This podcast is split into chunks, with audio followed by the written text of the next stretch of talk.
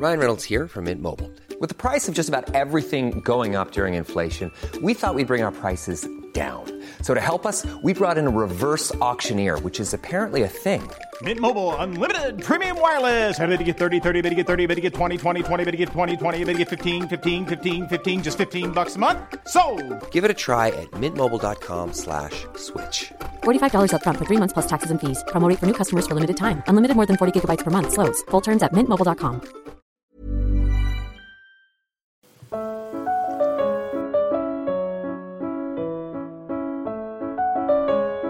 Intervention d'Anna Moretti, docteur en sciences de l'art, agrégée d'anglais. Intervention consacrée à Napoléon chez Dostoïevski. Bonjour tout le monde. Euh, je voudrais euh, d'abord remercier les organisateurs de cette conférence pour euh, l'invitation et l'accueil chaleureux. Je suis toujours très contente, ravie en fait même de venir à Sartène pour présenter, pour parler de la Russie parce que je parle tout le temps finalement de la Russie. Et donc je voudrais remercier évidemment la mairie de Sartène euh, et euh, les, organisateurs, euh, donc Olivier. Antoine Baptiste, Bernard, merci beaucoup pour Bertrand, oui, excusez-moi. Et, donc, c'est, aujourd'hui, je vais vous parler de Napoléon dans la littérature russe. Et j'en suis euh, pas dans la littérature russe, plutôt chez Dostoïevski, parce que c'est, euh, c'est Olivier qui m'a soufflé cette thématique. Et finalement, elle tombe très bien. Euh, D'une part parce que, parce que Dostoïevski, c'est l'un de mes auteurs préférés, mais aussi parce que, comme vous le savez très bien, nous commémorons le bicentenaire de la mort de Napoléon cette année, mais en Russie, nous célébrons le bicentenaire de la naissance de Dostoïevski, qui est né au mois de novembre 1821. Et euh, euh, il est né en plus à Moscou, à Moscou qui a été incendié neuf ans plus tôt euh, lors de l'occupation de la ville par la Grande Armée. Et l'un des personnages de Dostoïevski dit cette phrase magnifique Le monde était rempli de son nom, donc de Napoléon. Je l'avais bu avec le lait de ma nourrice. Et ô combien cette phrase convient à l'auteur lui-même. En effet, la famille de Dostoïevski était très affectée par la guerre de 1812. D'abord parce que euh, son père était euh, jeune étudiant en médecine et il était tout de suite euh, mobilisé pour soigner des blessés. Et il continue en tant que médecin militaire en 1813 euh, lors de la traversée de la Russie de l'Europe. Et ensuite, la mère de Dostoïevski, Maria Nechaeva, était née à Moscou et elle a quitté Moscou quelques jours seulement avant euh, l'occupation de euh, cette ville par Napoléon. Et le grand-père, euh, le grand-père maternel de Dostoïevski, a perdu toute sa fortune à Moscou, dans l'incendie de Moscou. Évidemment, les souvenirs de la guerre qu'on appellera plus tard patriotique, c'est Tolstoï qui, qui l'appellera ainsi, était euh, très vivace durant l'enfance de Dostoïevski. Et l'image de Napoléon euh, traverse en filigrane l'œuvre de Dostoïevski. Donc en général, quand on étudie l'image de Napoléon dans, chez Dostoïevski, on parle de Crime et Châtiment, le livre qui a été écrit en 1866, euh, alors que, alors que en 1869, une autre année très mémorable, n'est-ce pas, puisque la France se prépare à la célébration du centenaire de la naissance de Napoléon, l'écrivain publie un autre chef-d'œuvre, L'Idiot. Et euh, on n'y retrouve pas seulement Napoléon en tant que personnage, il est présent, il devient en fait un véritable symbole de la société occidentale, matérialiste et individualiste, en tout cas euh, tel euh, comme la voit l'écrivain russe. Et ces idéaux individualistes sont opposés à l'âme slave selon l'auteur. Et pourtant, Dostoïevski ne corrobore pas la légende noire euh, de Napoléon comme le fait par exemple Tolstoï à la même époque. Le Napoléon vu par Dostoïevski est beaucoup plus que cela. L'apogée de cette idée napoléonienne euh, dans l'œuvre de Dostoïevski est sans doute une histoire racontée par l'ex-général Ivolgine, euh, qui est devenu euh, le valet de chambre de Napoléon dans Moscou occupé à l'âge de 10 ans. C'est une histoire euh, inventée de toutes pièces, puisque le général méprisable et ivrogne veut tout simplement se faire valoriser dans les yeux de son entourage. Et c'est une histoire absolument comique, et donc elle a été considérée en tant, que, telle par les critiques littéraires très longtemps. Néanmoins, néanmoins, cette histoire est basée sur des sources archivistiques et historiques véridiques. Donc il y a aussi les mémoires qui sont publiées dans la deuxième moitié du 19e siècle et les mémoires des, gens qui ont vécu à Moscou. Euh, et donc, Dostoïevski euh, vraiment parle de ses mémoires et de se souvenirs dans l'histoire, dans la petite histoire. C'est une nouvelle, on, l'appelle une nouvelle dans le roman, puisqu'on peut la sortir complètement euh, du roman et la présenter en tant qu'une œuvre indépendante. Et sans surprise, évidemment, le souvenir de la mère de Dostoïevski euh, se trouve aussi dans euh, ce récit. Par exemple, il mentionne la rue où habitait Marina Nechaeva quand elle était petite. Et le thème de, napoléonien dans ce roman va crescendo de quelques mentions furtives euh, des pièces d'or, Napoléon d'or, et on parle beaucoup d'argent d'ailleurs dans ce roman, et je vous dirai pourquoi, jusqu'à la barbe à la Napoléon III, d'un des personnages dans l'idiot, et il faut dire aussi que, euh, évidemment, nous sommes lors du, Second Empire à cette époque-là, c'est-à-dire que l'héritage politique de Napoléon fait débat en Europe entière et Dostoïevski participe dans ce débat à sa manière. Euh, en outre, aucun autre roman de Dostoïevski ne mentionne autant euh, de personnages de l'entourage napoléonien il y parle de Joséphine, de Talleyrand, du roi de Rome, mais il aussi mentionne quelques personnages qui sont très peu connus, comme par exemple l'un des premiers valets de chambre de Napoléon, un certain Constant Owery, ou alors euh, l'un des mamelucs de Napoléon, Rostand Raza. On y entend également des échos de la guerre de Crimée, qui a eu lieu entre 1853 et 1856, un désastre militaire pour la Russie. Et la reconstitution de la carrière euh, du vieux général euh, permet de supposer qu'il avait participé à la, campagne de Crimée, après laquelle commence euh, sa chute physique et morale. Et il n'est pas étonnant que le vieux général invente cette histoire, évoque la guerre victorieuse pour les Russes de 1812 pour se défaire justement de la culpabilité et de la honte liée à sa propre carrière militaire. Euh, il ment beaucoup. C'est une histoire évidemment inventée, comme je vous l'ai dit, mais est-ce que sa fabulation est totalement dénuée de sens et de vérité. Donc son histoire de la rencontre avec l'empereur commence euh, quand, dans la foule, de façon très comique, lors de son entrée à Moscou, la foule euh, moscovite, très curieuse de voir euh, le, grand, le grand empereur, se rassemble autour du Kremlin. Et parmi ces gens, Napoléon remarque un petit garçon bien habillé et comme elle pense, elle veut en fait s'assurer du soutien de l'aristocratie russe, elle dit tiens pourquoi je ne ferai pas de ce garçon mon page? Donc je vous cite le passage de cette rencontre. Voilà un garçon bien habillé, dit-il. Qui est ton père? Je lui répondis aussitôt d'une voix presque étouffée par l'émotion. Un général mort au champ d'honneur en défendant sa patrie. Le fils d'un boyard et d'un brave par-dessus le marché. J'aime les boyards. M'aimes-tu, petit? La question avait été rapide. Ma réponse ne le fut pas moins. Le cœur russe est capable de distinguer un grand homme, même dans l'ennemi de sa patrie. Napoléon en fut frappé. Il réfléchit un instant et dit aux gens de sa suite J'aime la fierté de cet enfant. Mais si tous les Russes pensent comme lui, alors il n'acheva pas et entra dans le palais.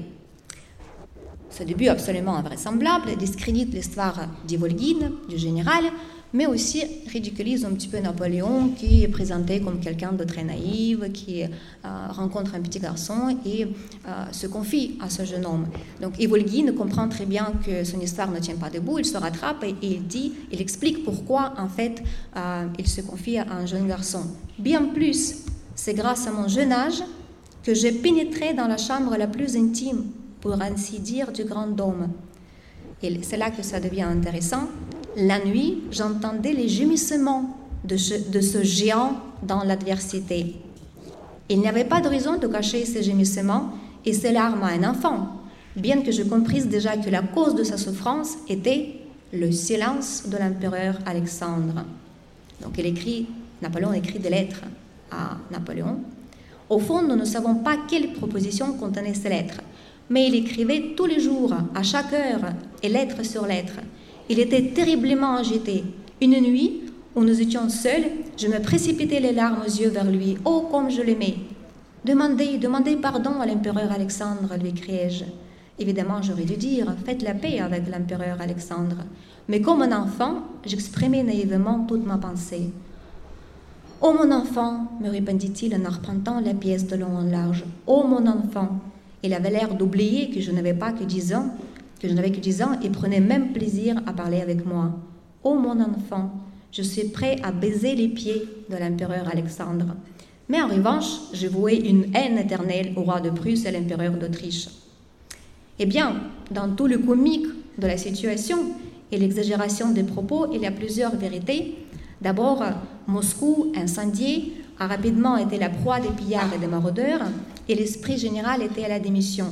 Et cette dégradation de la grande armée pousse Napoléon à solliciter la paix. Or, Alexandre refuse d'entamer les moindres pourparlers. Donc ça, c'est la vérité historique. Et la vérité, il y a une autre vérité qui est plus intéressante pour nous ici, c'est celle du mythe napoléonien. Dans le, dans, je, je voulais dire l'inconscient, c'est un lapsus, mais c'est presque l'inconscient, dans l'imaginaire collectif. Il y a une certaine noblesse de l'âme chez Napoléon. Et Napoléon ici, du vieux général, devient le Napoléon russe parce qu'il respecte le peuple russe, mais il déteste les ennemis de la Russie, les Autrichiens et les Prussiens. Un autre passage, passage comique, et ça va être le dernier que je cite pour euh, euh, ce livre, vous m'excusez, mais quand on parle de la littérature, on est, obligé de citer quelques passages et lire. Donc soudain, le regard de Napoléon tomba par hasard sur moi. Et une pensée singulière se refléta dans ses yeux. Enfant, me dit-il brusquement, qu'en penses-tu? Et si je passais à la religion orthodoxe? Et libérais vos serfs, est-ce que les Russes me suivraient Jamais, m'écriai-je avec indignation. Napoléon fut saisi de ma réponse. Dans l'éclair de patriotisme qui a passé dans les yeux de cet enfant, dit-il, je viens de lire l'opinion de tout le peuple russe. Napoléon est-il prêt à tout pour conquérir le peuple russe? Irait-il jusqu'à se convertir à l'orthodoxie? Évidemment, le dernier propos était bien extravagant et ce n'était pas du tout l'idée de Napoléon. Mais c'est une partie du mythe populaire.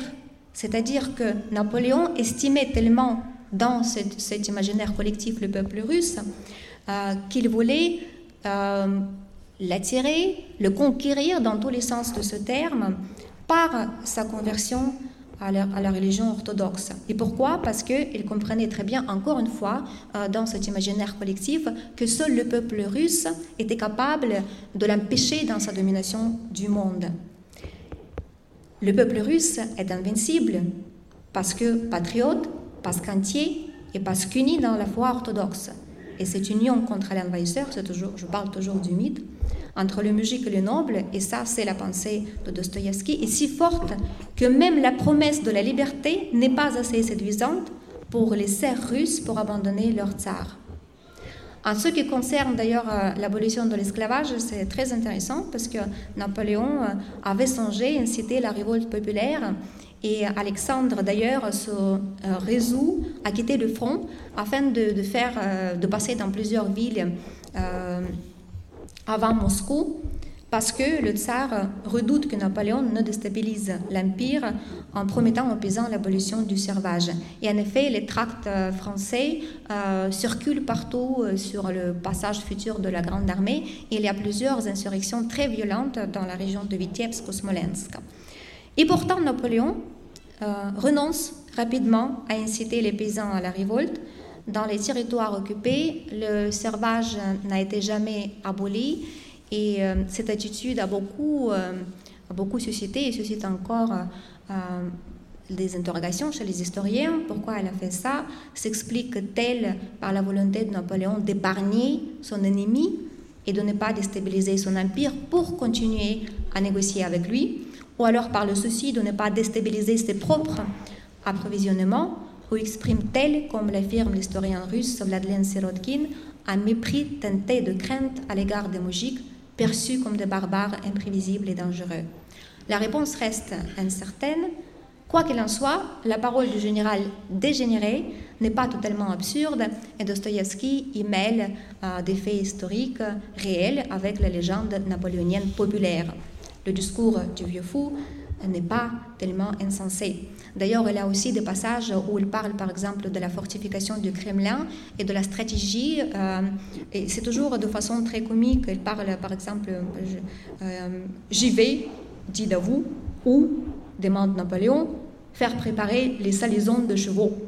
Voilà, donc c'est, le, le, dialogue entre, entre Davout et Napoléon, mais il est vrai que euh, cette stratégie a a été conseillé à Napoléon qui euh, préfère euh, sonner la retraite en, reprenant la route de, Smolensk. Mais euh, sont des, on voit très bien que Dostoïevski se base sur des faits réels, comme Tolstoï. Tolstoï a beaucoup étudié des sources, etc., même s'il a remanié l'histoire à sa, à sa sauce. mais Dostoïevski aussi il utilise beaucoup de sources historiques. Et ce qui est aussi très intéressant, aux yeux d'Ivolgin, qui représente, l'imaginaire collectif russe, Napoléon est un héros romantique. Euh, d'ailleurs, euh, une nuit où Napoléon est en pleurs, euh, le petit Ivolgin se, vient vers lui, il lui dit, et Napoléon lui dit, mais en fait, il n'a que deux cœurs qui m'aiment, c'est le roi de Rome, son fils. Hier, Laetitia euh, de Witt nous a fait une belle conférence sur son amour. Elle a parlé de l'amour de, euh, de, Napoléon envers son fils, leur affection mutuelle d'ailleurs. Et, euh, et c'est vrai que donc Dostoïevski parle du, roi de Rome.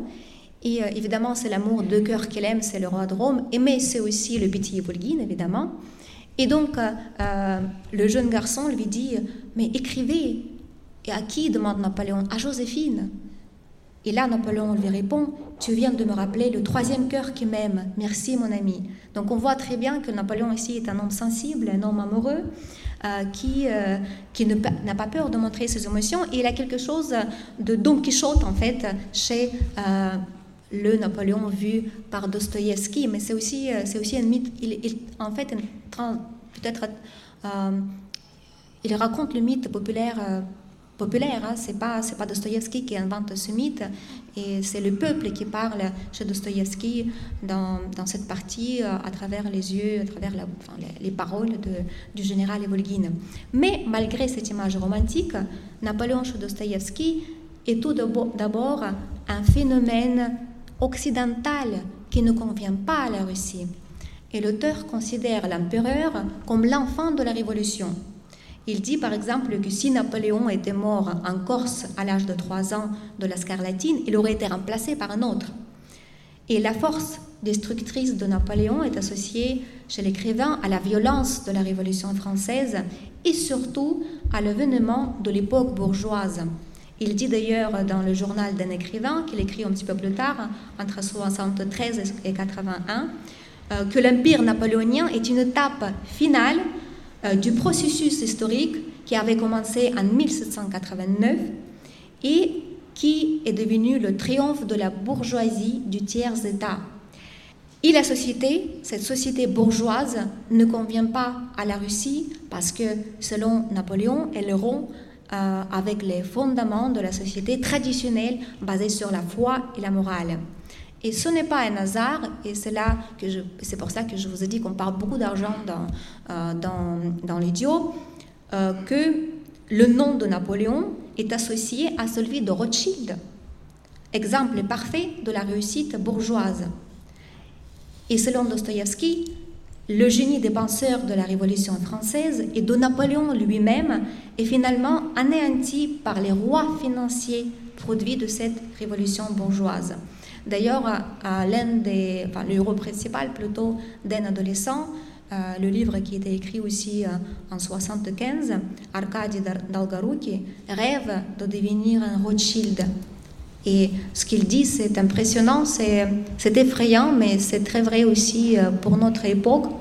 Il dit, vous, les Galilées et les Copernic, les Charlemagne et les Napoléon, vous les Pushkin et les Shakespeare. Vous êtes d'un côté et de l'autre côté moi, le sans talent et les légitimes. Et cependant, je suis plus haut que vous, car vous êtes soumis à la force masquée de ma faiblesse. Et c'est là tout le paradoxe de Napoléon chez Dostoïevski. Il a beau avoir des buts nobles, mais ses moyens d'y parvenir sont inhumains et la fin ne justifie pas les moyens pour l'auteur. D'où la théorie pulvérisée, bien sûr ensuite, de Rodion Raskolnikov, le personnage principal de Crime et Châtiment. Donc Rodion Raskolnikov, euh, si vous vous souvenez de ce roman, euh, se compare à Napoléon, donc c'est une comparaison directe et explicite. Il divise tout le monde, tous les gens en deux types d'êtres. Euh, il dit que donc, en deux catégories, les bêtes frissonnantes et les créateurs de l'histoire. Et seulement les plus forts et les plus doués pouvaient devenir, selon le personnage, les gouverneurs du monde, se moquant de l'ordre moral établi et ayant le droit d'utiliser comme bon leur semble les vies de millions de gens pour atteindre leur but.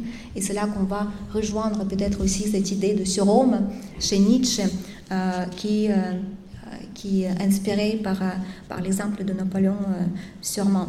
Et comme Raskolnikov voulait appartenir à ce monde des, dirigeants, de ceux qui, de ceux qui osent de rompre avec l'ordre établi, euh, il tue une vieille usurière, une femme méprisable et inutile, certes, mais quand même un être humain.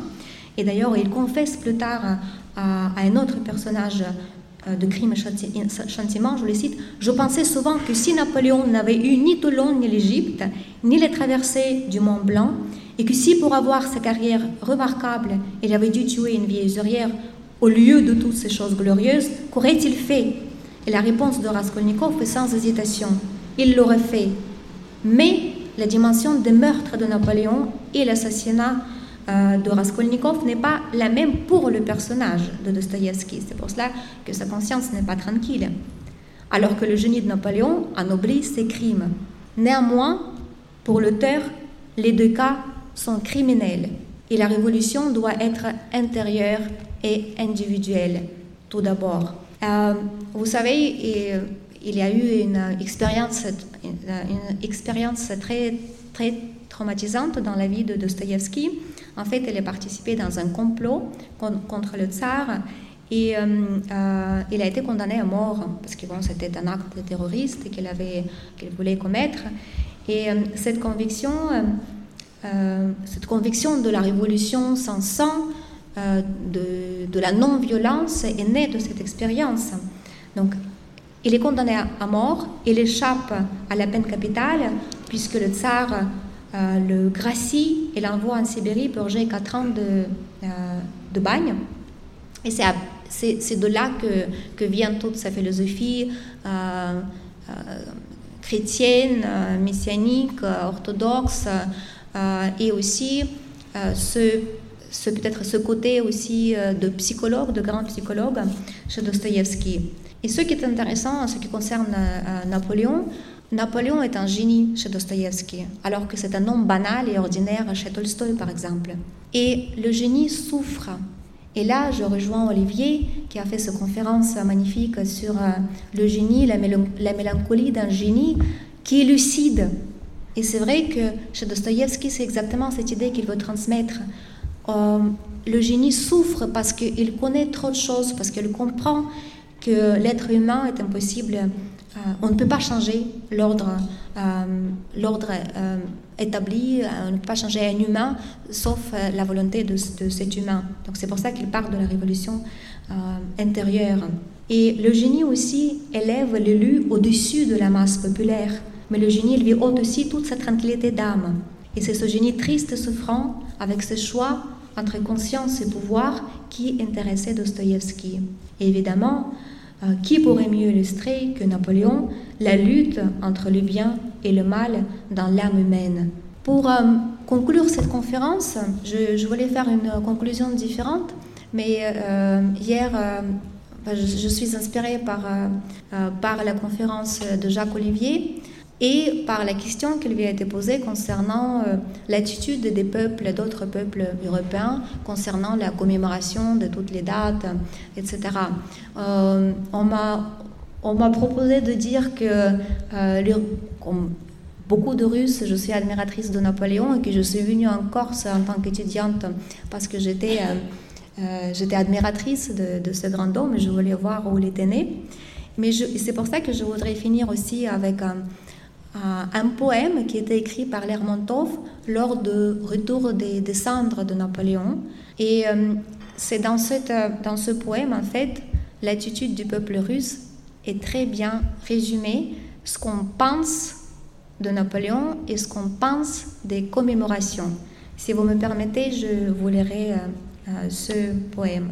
Cependant que le monde applaudit comme il doit, à ses remords tardifs, accès de repentance, que la foule oublieuse et contente de soi prend bêtement de l'importance, moi, laissant déborder mon indignation, sentant la vanité de ces apprêts de fête, je crie, interpellant la grande nation, Pauvre peuple, peuple sans tête, pauvre peuple, oui, car foi, gloire, amour du péril, ceux qui sur terre est grand, pur comme la lumière, avec un rire sot, un doute puéril, tu l'as traîné dans la poussière.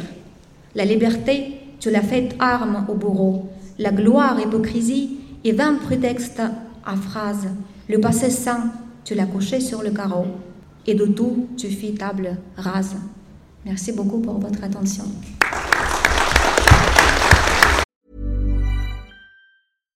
When you make decisions for your company, you look for the no-brainers. And if you have a lot of mailing to do, stamps.com is the ultimate no-brainer. It streamlines your processes to make your business more efficient, which makes you less busy. Mail checks, invoices, legal documents, and everything you need to keep your business running with Stamps.com.